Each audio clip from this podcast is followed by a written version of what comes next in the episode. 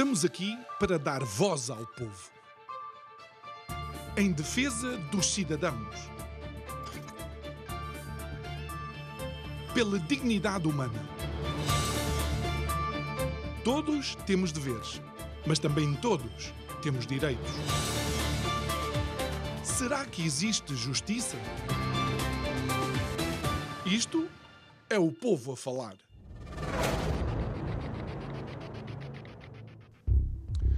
A expansão marítima portuguesa marca definitivamente a história da humanidade. É um acontecimento absolutamente incontornável e que ainda hoje deixa as suas marcas naquilo que é, de alguma forma, o desenho das culturas e das sociedades atuais. A verdade é que a capacidade de relacionamento dos portugueses da época com outras culturas era é muito sui generis. E sui generis no sentido em que fomos capazes tanto de levar coisas nossas como de adotar coisas dos outros com a mais absoluta naturalidade. E não foi só nos sítios onde você pensa. Se acompanha este programa, ainda se recorda certamente daquele monólogo em que eu disse cinco ou seis seis palavras japonesas que têm origem portuguesa e que significam quase a mesma coisa. Bom, olhando para o português, nós conseguimos entender que o português era e é ainda um cidadão do mundo, sempre de malas prontas. Mas essas malas não estão somente prontas para sair, como também estão sempre prontas para regressar à sua pátria. Boa noite, o meu nome é João Nuno Pinto e isto é o Povo a Falar. Estou consigo de segunda a sexta-feira, neste mesmo horário, emissão em simultâneo Curiacos TV e Rádio Vida 97. O tema para este mês de junho,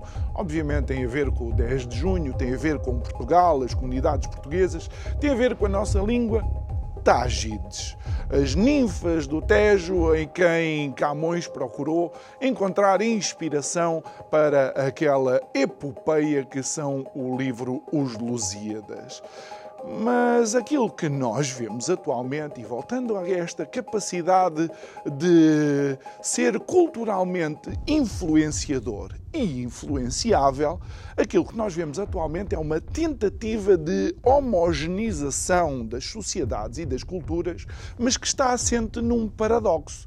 E este paradoxo é que celebramos a, a, a, a diversidade, perdão, volto a repetir, celebramos a diversidade como uma demonstração de democracia, ao mesmo tempo que calamos as vozes dissonantes como uma demonstração de tirania. Por isso, não é de espantar que, nas letras, não em português, mas de um autor conhecido de todos nós, Aldous Huxley, quando ele diz que a democracia permite que pessoas abomináveis cheguem ao poder. Eu acho que ele tem razão. Digo eu, e diz ele, que tentamos perceber alguma coisa disto.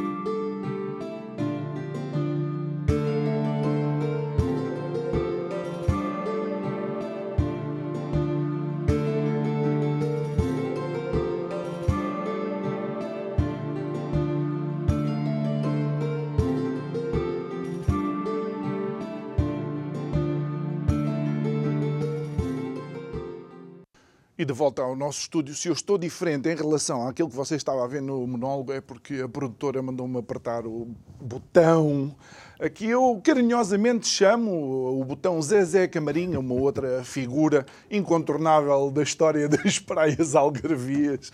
É nosso convidado de hoje, Eduardo Branquinho, autor uh, de diversas obras que já vamos abordar. Uh, boa noite, Eduardo. Obrigado. Antes de mais, quero-te agradecer porque o convidado para hoje ia ser o professor uh, Jaime Nogueira Pinto.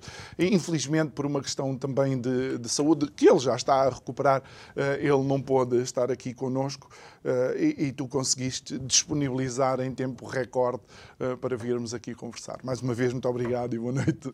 Boa noite, João. Ora, essa, agradeço não só a ti pelo convite, o que é um bom regresso a este programa, e, e, naturalmente por amizade a ti, mas também ao Jaime Nogueira Pinto, que, com, sabe, com quem sabes tenho uma ótima relação. Aliás, vocês, uh, vocês recentemente lançaram uma revista. Uh, sim, o Jaime Nogueira Pinto e o Rui Ramos são diretores ah. de uma revista chamada Crítica e 21, na qual eu também participo. E, e, não só, não é? E muitas outras pessoas na, que é um... no lançamento, não foi? Uh, sim, num deles já houve três, já saíram três números, uh, sairá um quarto. Associado à revista está também uma coleção de, de livros. É um projeto cultural muito interessante que eu uhum. aproveito agora, como se diz, para, claro. para, faz, para, despertar a curiosidade de, das pessoas lá em casa. Ó oh, oh, Duarte, e comecemos um bocado, e, e, não vamos ancorar, obviamente, a nossa conversa neste, neste meu preâmbulo, uh, mas eu digo que os portugueses são cidadãos uh, do mundo. Eu digo isto com, com o orgulho de quem é neto de madeirenses, de timorenses, filho de angolanos de portugueses. Portanto, sou esta, esta uh, caleidoscópio, não é? Uh, que surge por causa de uma determinada fase uh, de Portugal. Mas a verdade é que nós somos a soma das nossas experiências e tu próprio tens uma experiência que te faz atravessar, no mínimo, três pontos perfeitamente distintos. Sim, é, tem graça e é, é, é, curioso começares por aí. Estávamos a falar há pouco sobre isso e é, é uma curiosidade, mas formadora. Eu, neste momento, gosto de chamar a, a, classificar a minha vida como tripartida, porque eu sou lisboeta, nascido em Lisboa, nascido e criado em Lisboa, como se diz, não é? Vivi sempre aqui, uh, uh, estudei cá e tudo, mas cedo tive uma relação com, já com o centro-norte da Europa, por motivos familiares, profissionais, nomeadamente da minha mãe. E e tradicionalmente também eh, familiarmente havia muito o hábito de hoje está mais hoje é mais comum mas havia muito o hábito das viagens de conhecer outros países. Uh, algo que eu hoje vejo que só fortaleceu a minha o, o facto de ser português e, e, europeu. É curioso como as pessoas às vezes acham que não que é, que é ficando no mesmo sítio é que se gosta mais desse sítio. Não necessariamente. Hum.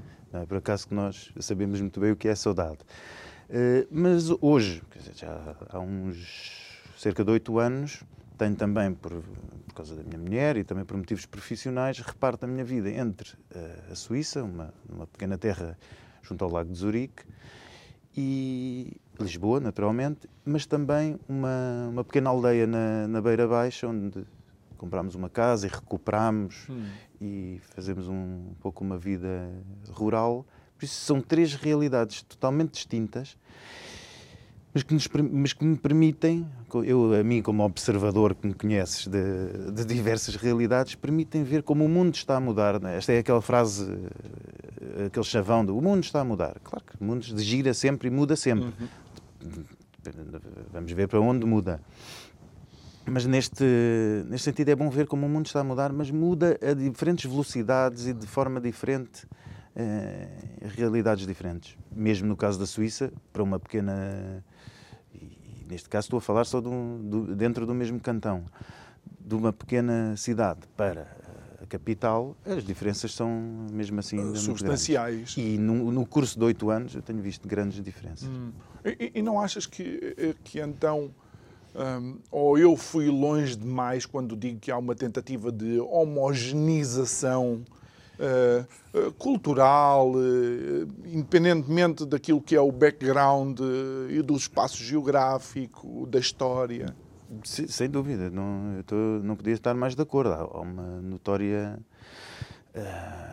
homogeneização em curso, um processo de homogeneização em curso, para, para ironizar, mas, e como dizes, e assente num paradoxo, que é a promoção da diversidade que leva à homogeneização. Ou seja, isto, há aqui um, os pressupostos estão, estão, na, estão filosoficamente errados. Sim. Quer dizer, esta Se equação, uma das premissas está errada, esta equação, esta equação tem que dar sempre zero.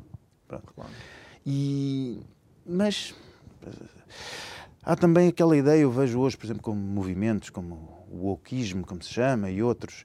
Uh, Lembro-me sempre de uma frase do Gomes Dávila que dizia: uh, bem, os participantes de um movimento nunca sabem de onde é que ele veio nem para onde vai.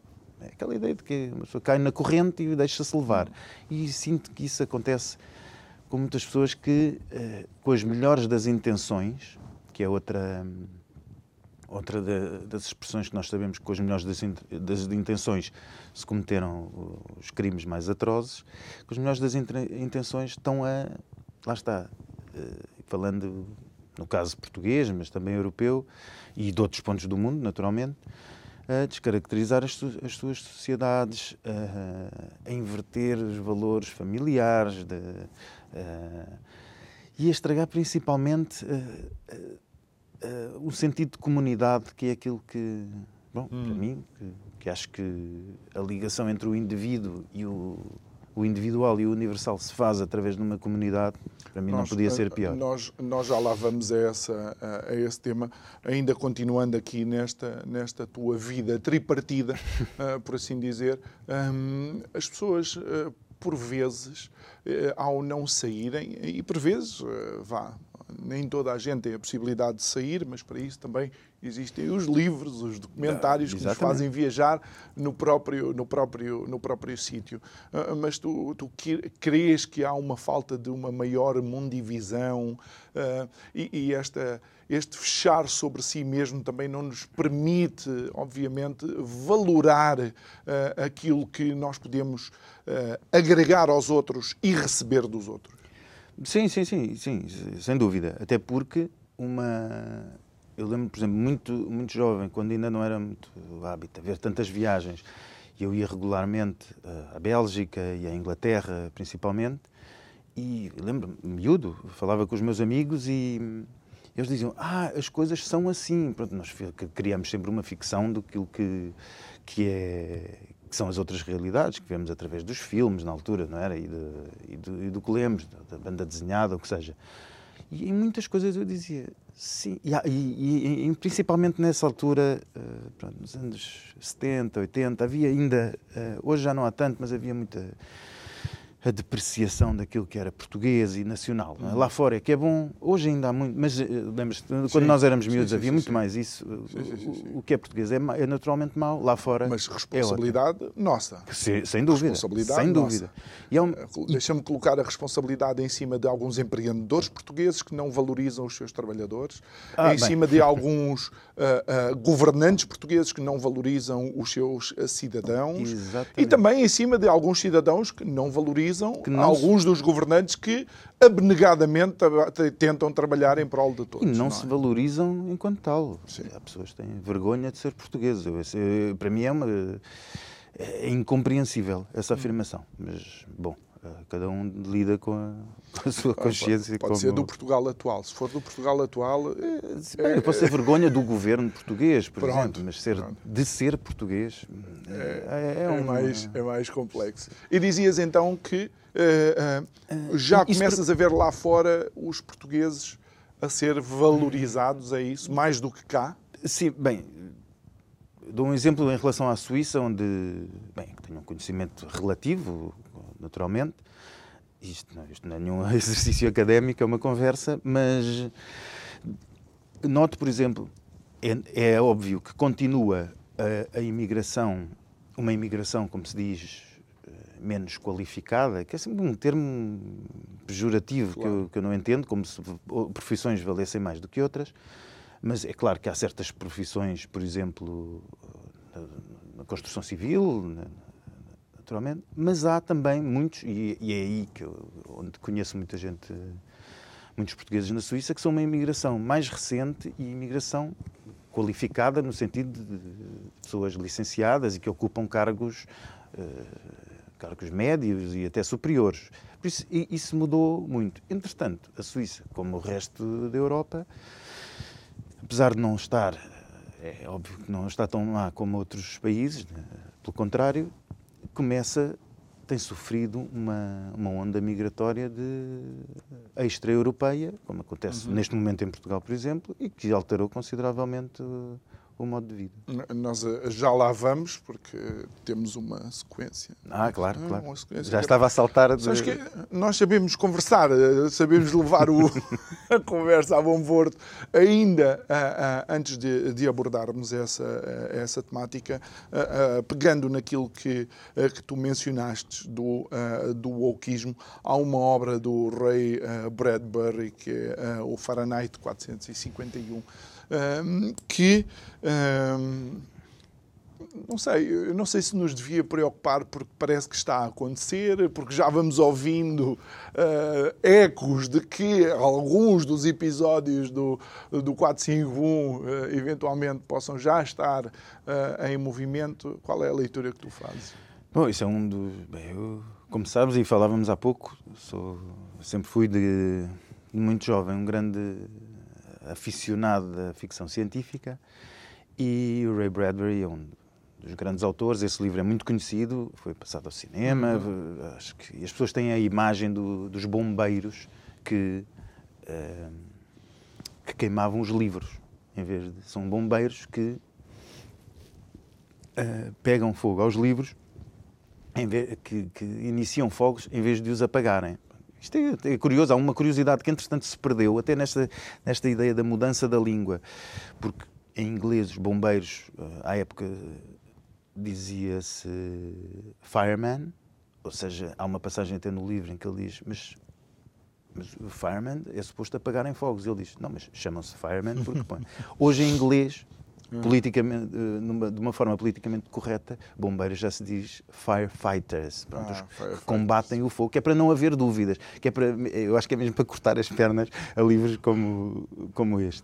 E de facto, bem, e o Bradbury tinha uma ideia, como é óbvio, a ficção científica é uma, é uma imagem, e, e no caso do Fahrenheit 451, é claramente aquilo que se chama uma distopia, ou seja, é o contrário de uma utopia, é uma visão do futuro onde as coisas não correm bem hum. e que nos mostra que a tecnologia pode ser uh, mal utilizada, hum. pode levar-nos por caminhos uh, contrários àqueles que queremos.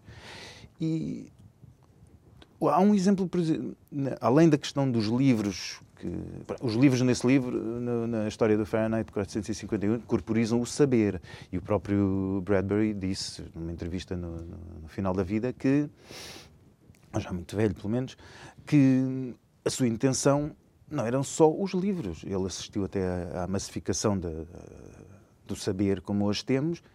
E, e veja, se nós hoje temos um, um, um, um o saber ao nosso alcance, é? clicamos num telefone, no, temos em milissegundos tudo aquilo que queremos saber e se calhar temos gerações extremamente não, ignorantes. Exatamente. É interessante como é que, eh, como é que a massificação eh, do conhecimento não traz, de facto, uma, uma melhoria, não é? Não traz necessariamente. A ideia é essa.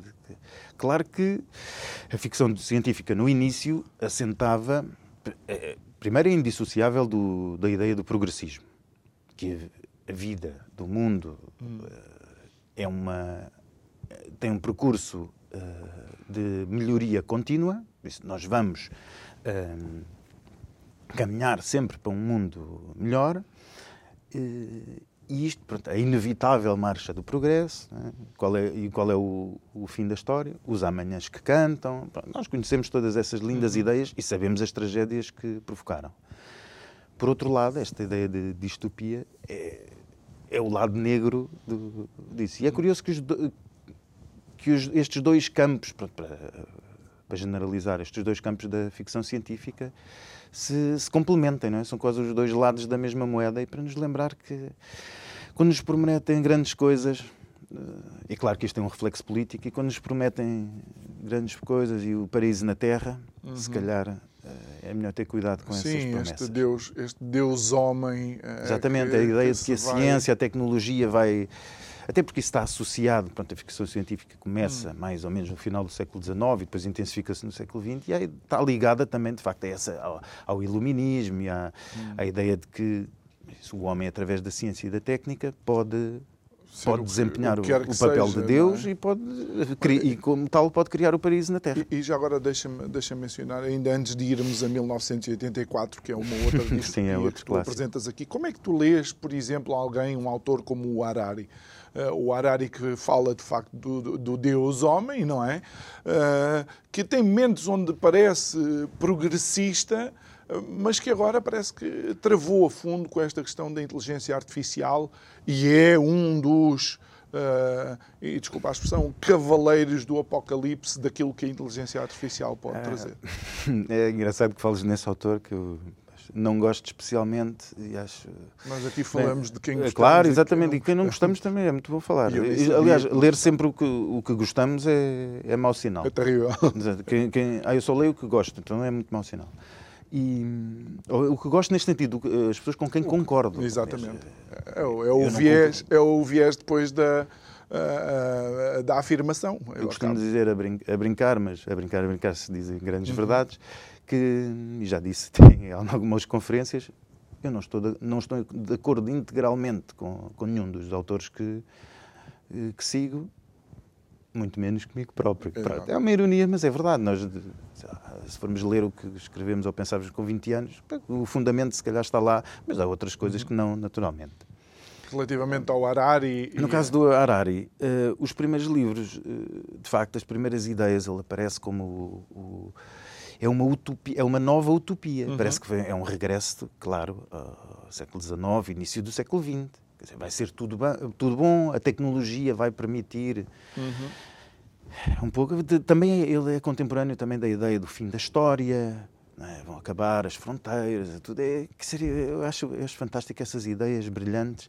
Pois deve, eu, eu acho que deve dar algum conforto às pessoas que estão na, na, num resort turístico no verão a ler isso e que passam por inteligentes, ou seja, a ler isto no, no seu círculo de amigos e ao mesmo tempo sentem-se bem com aquilo. É quase uma. Um, mas, um suporífero. Mas, olha, mas, mas, mas entretanto, ele aproveita, como bem dizias, uhum. aproveita, porque há também aqui uma, uma, uma janela do mercado, como se diz agora. E, e de repente, a questão da, da chamada inteligência artificial veio trazer os medos, lá está, distópicos e outros. Uhum e há aquela ideia de que. E se, porque também é o velho dilema da, da ficção científica, será que o homem é capaz de dominar a técnica? Será que a técnica se desenvolve a um, um ponto hum. tal que ela começa a dominar o homem, não é? O, Rise mas, of the Machines. Eh, eh, mas aqui, aqui nós chegamos, e não querendo tornar esta conversa muito filosófica, mas uma vez que estamos, que estamos aqui, acaba por ser importante até para os telespectadores e ouvintes da rádio uh, entenderem o, o, que eu e o Duarte Branquinho estamos a, a conversar, é, é que uh, tudo depende da utilização que a humanidade der. Está mais do que comprovado que a descoberta do fogo foi uma ferramenta absolutamente determinante para uh, uh, distinguir a humanidade das outras espécies, tornar-nos aquilo que somos agora, mas nós, otários, feitos, uh, não sei se eu posso dizer parvos, produtora, posso dizer parvos a esta hora? Posso, obrigado. E nós, feitos parvos, também utilizamos o fogo para destruir, o que significa que nós temos uma má relação com objetos e coisas inanimadas. Ou seja, nós não lhes sabemos dar única e exclusivamente um bom uso. Certo. Aqui, bem, a questão do, do fogo é, bem, é o primeiro grande exemplo de, desse dilema de... É claro que é bom, como, como de arma de, de defesa, como fonte de Pá, calor, como, hum. como tudo isso, mas ao mesmo tempo também pode, é uma fonte de destruição. Olha, de livros, por exemplo. Por exemplo. Foi? Mas aqui acho que assenta na, no princípio princípio clássico até hum. dos gregos da, da desmesura. As nossas, as nossas atitudes, a nossa vida deve regrar-se por, por alguma por um equilíbrio, quanto mais não seja, e, e pronto, e devemos evitar a, a ubris, a desmesura, E, e, achas que é essa desmesura que depois nos cria aqui os desequilíbrios que temos que lidar? Nós vamos aproveitar agora este momento e vamos até à nossa rúbrica de direitos e deveres e depois continuamos para conversar com o Duarte Marinquim. Até já.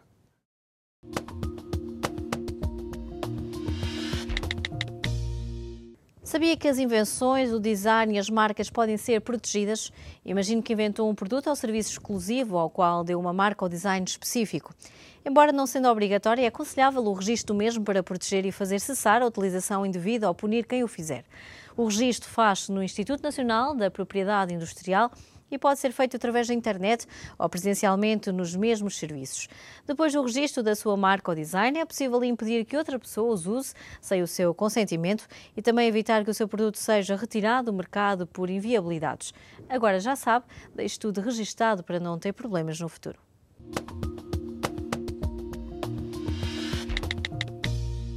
De volta ao nosso estúdio, depois desta rúbrica de direitos e deveres, estamos a conversar com o Duarte Branquinho, entre muitas outras coisas. É autor de, uh, destes livros, por exemplo, Ideias a Contracorrente e também Amigos Lidos, Amigos Idos, que foi o livro que o fez vir cá pela primeira vez.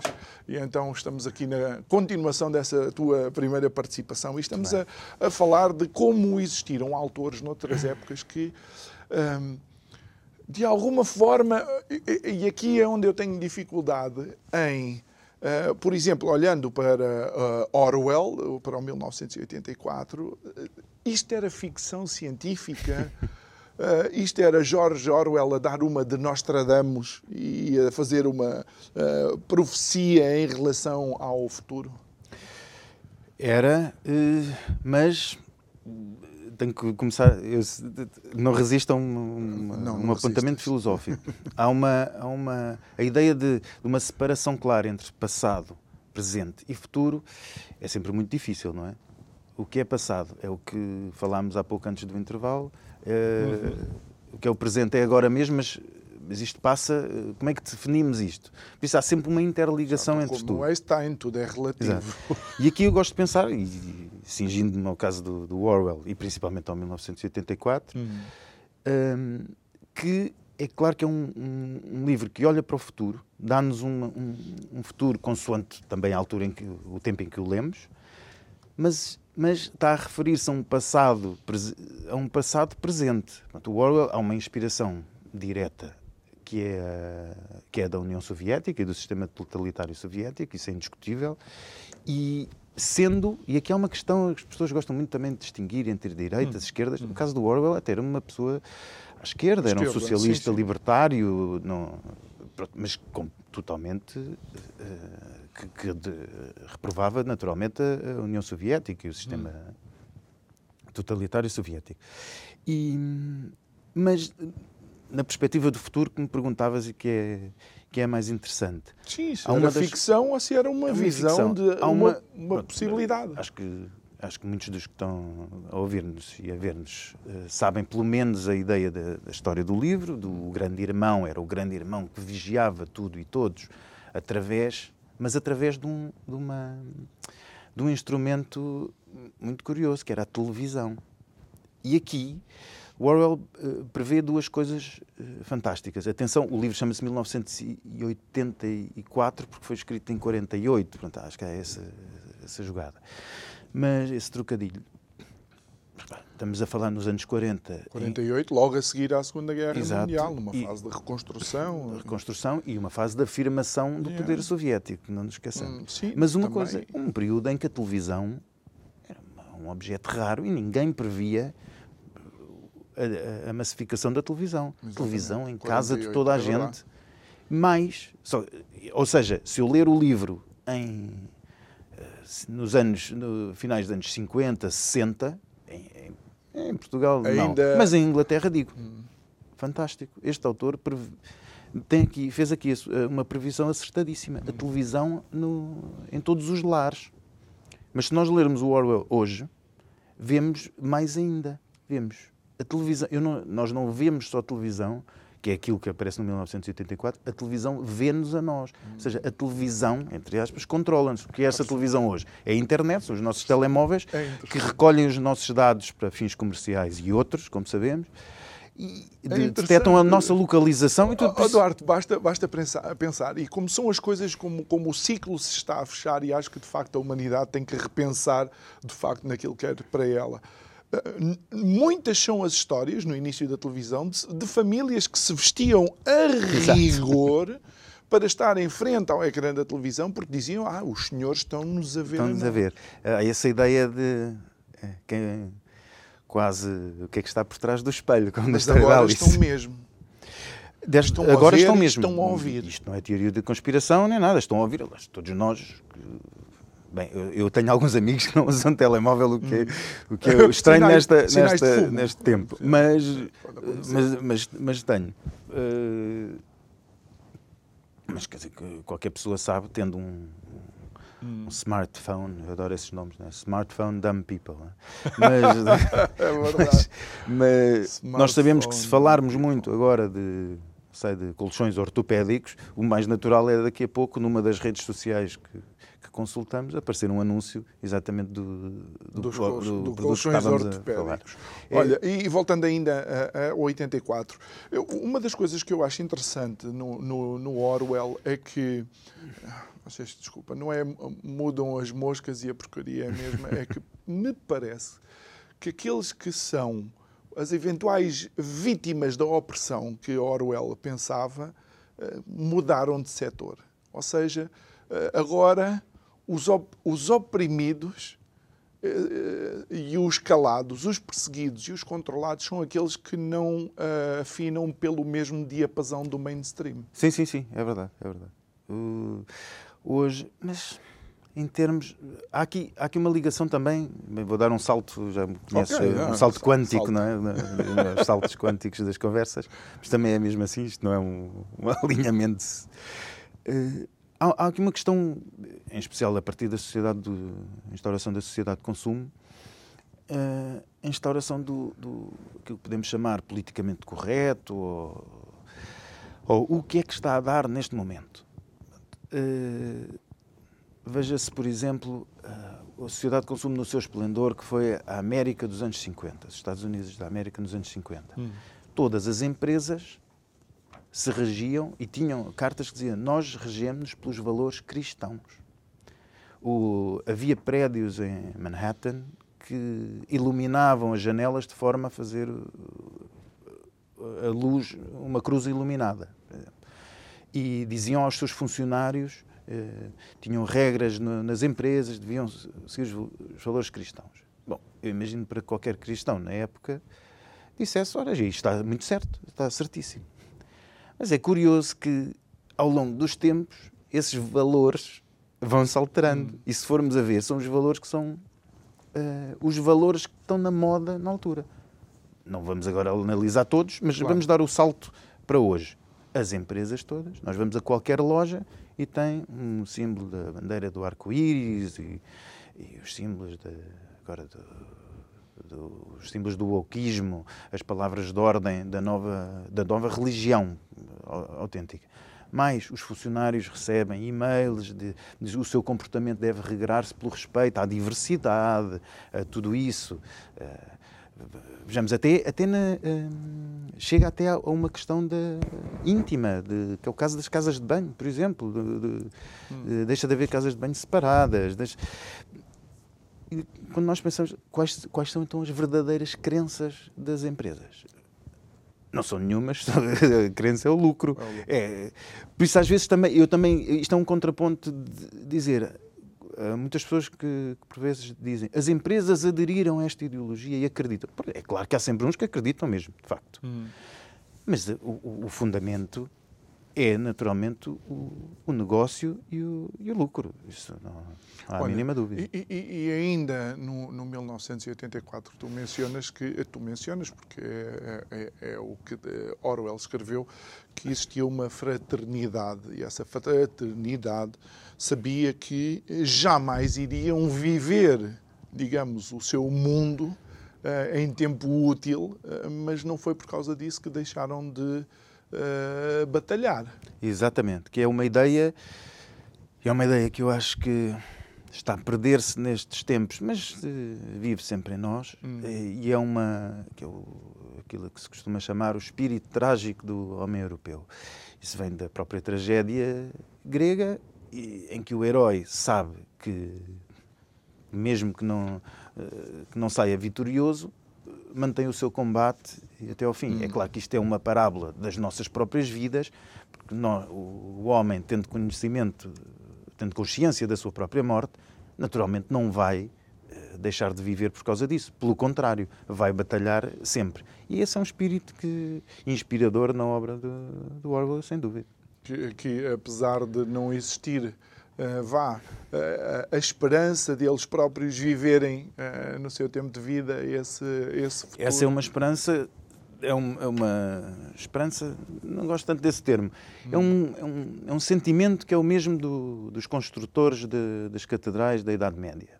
A, maior, a maioria deles sabia perfeitamente que nunca, nunca veria a obra concluída hum. e nem por isso deixavam de participar nela e, e participando com. Opa, mas há uma que nunca foi concluída e que uh, fica na história, uh, em Málaga, a La Manquita. Ah. Faltou, faltou, o dinheiro para concluir a última torre e lá está, a torre a meio com a outra completa. Mas acaba por ser uma curiosidade. Se fosse eu, jamais completaria. Mas pronto, sim, sim, hoje até é mais... Não, é, é conhecida por é La conhecida Manquita. por isso. Exatamente. Olha, uh, Duarte, ainda dentro daquilo que um, tu olhavas enquanto ficção científica, há um outro, uh, há um outro livro que é o, Os Filhos uh, dos Homens, uh, que... Da P.D. James. Hum, é Que também nos leva para uma sociedade ficcionada, mas que já se começa a ver alguns pontos em comum? Há um, uns pontos em comum até assustadores. Por exemplo, veja, para quem não sabe mais ou menos a história, não vou estragar muito, mas a história de tanto o livro de P.D. James como esse livro foi, foi passado ao cinema também, num hum. ótimo filme do Alfonso Cuarón. Esse pronto, e traça-nos um futuro próximo em que uh, as pessoas se tornaram inférteis pronto, e não há praticamente crianças não vou estender muito mais a história, mas a história roda à volta disso e à volta de um, de um bebê que nasce, não é? Que é, que é naturalmente uma esperança para, do futuro. Mas é, no mínimo, curioso que, que estejamos a assistir a hoje, por exemplo, a taxas altíssimas de infertilidade nos países ocidentais, no, no, no mundo euro-americano, uhum. mais concretamente. Ah, não só isso, como também um, ela retrata no livro uma série de realidades que, tam, que, que hoje uh, começamos a assistir e que, quando o livro foi escrito, eram impensáveis, como, por exemplo, campos de refugiados dentro da, da Europa Ocidental, neste caso, é, em Inglaterra, de uma insegurança permanente, uma classe altíssima que vive entre intramuros, com altamente segura e uma classe média que vive perante o medo do, está, de uma violência generalizada, de terrorismo e, e, outra, como nós hoje vemos, as cidades hoje estão muito mais violentas. Há uma, uma classe dos ultra-ricos que, que, vive uh, sobreprotegida e depois a, a isso hoje ainda não acontece, em Portugal e na maior parte dos países, mas certas zonas de, de não direito em que dizer, bandos de quase bandos de selvagens atacam pessoas, atacam os carros e vivem quase numa assim, num mundo a fazer parecer o Mad Max não é? em certas uhum. áreas. Por isso é, é, é interessante que a PDJ preveja aquilo que é, que é o mais provável, porque as projeções simplistas dão sempre o mundo vai, vai voltar a eu gosto daquelas expressões, por exemplo, até porque a minha especialização foi idade eh, foi nos estudos medievais. O mundo vai voltar à Idade Média, como se a Idade Média fosse, fosse primeiro fosse una e fosse toda má. Hum. Durante a Idade Média nasceram as universidades, nasceu a, a escrita cursiva, quer dizer, houve muitas coisas que e não era nada uma idade das trevas, das trevas era pelo menos era muito até das dizem. cores, até no, uhum. no, no vestuário e, e tudo. Um, e aqui é, é, acontece exatamente a mesma coisa. Por isso, o futuro não vai ser nem todo, uh, todo árido, nem todo pobre, nem todo brilhante e radioso. Muitas realidades se vão a, acumular. E esta é uma tendência que estamos a ver. Não quer dizer que seja inevitável, mas é... Olha, e isto leva-nos um pouco uh, para, para aquilo que é também um, por assim dizer, eh, um traço do, uh, da história de Portugal. Nós podemos dizer que os portugueses foram dos primeiros uh, globalistas, não é? Foram dos primeiros, uh, fala-se na, na aldeia global que teve início com, ou, ou, teve a forte participação da expansão marítima, da expansão marítima portuguesa. Mas, entretanto, por sermos um dos países com uma baixa taxa de natalidade, por sermos um dos países mais uh, envelhecidos, um, de tempos a tempos a questão da imigração acaba por ter influência e ter algum peso naquilo que são as conversas entre os cidadãos. Qual é a leitura que tu, que tu fazes? O que é que tu vês? O que é que tu conheces? O que é que tu vais lá fora também tens apercebido? Tenho nem de propósito, este programa chama-se Isto é o Povo a Falar. É muito importante eh, este título, porque não são os governantes a falar, não são os teóricos a falar, não são os, os professores de Sociologia e os mestres em integração que falam. Alguns, é. alguns são professores. Mas eh, neste caso é, é, o povo a falar. Pois. Ou seja, são as pessoas que veem na, na rua as, um país que está a modificar-se aceleradamente e que se está a transformar noutro país, diferente daqueles que conheciam e diferente daqueles que os pais, os avós conheciam. É claro que as coisas mudam. A transformação uh, é uma realidade. Eu, apesar de eu recusar naturalmente todas essas utopias, como falávamos há pouco, de, dos amanhãs que cantam e de que vamos sempre andar para melhor, nós sabemos que não é assim. Não. Aliás, há uma, os, os, factos são inegáveis. Claro, as coisas. Podemos olhar para a história de Portugal, da Europa, de qualquer outro país. Há, há momentos e momentos. Há momentos, e dentro dos momentos maus há coisas boas que aconteceram e vice-versa. Isso não. Essa ideia, por isso é que as ideias também do querer regressar a uma, Ou quer que seja, uma época de ouro é simplesmente estúpido. Porque a época não era totalmente de ouro e, e não podemos regressar. Uh, na questão da imigração, repara, João, como era um tema completamente ausente de, das conversas em Portugal, seja de café, seja, seja no, no, Parlamento, eh, em todos os níveis, e neste momento impôs-se, é o, é o elefante na sala, como se costuma dizer. Hum. O, o que é que aconteceu? Eu muito. Sempre fui um observador destes fenómenos noutros países, até porque falamos no início do programa, eh, pelas diferentes imigrações, porque não, há, não se pode também classificar a imigração como uma, um fenómeno uh, único, naturalmente. É? O caso, há sempre o caso de. Em Portugal temos uma ideia pequenina que, eu, que me incomoda muito, que é achar que só aqui aconteceram certos fenómenos. Um deles é o fenómeno imigratório. E toda a gente diz: os portugueses imigraram para a França, por exemplo. Até porque as pessoas têm memória curta, por regra, e vão buscar o exemplo mais recente. Parece que os portugueses nunca foram para outros sítios. Por exemplo, para o Brasil, um dos grandes uhum. fenómenos migratórios da história portuguesa.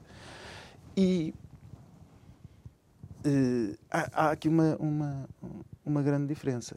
Não só à época em que os portugueses emigraram em massa para, para a França e para outros países, mas principalmente para a França havia comunidades ainda maiores de imigrantes, que eram as dos italianos e dos espanhóis.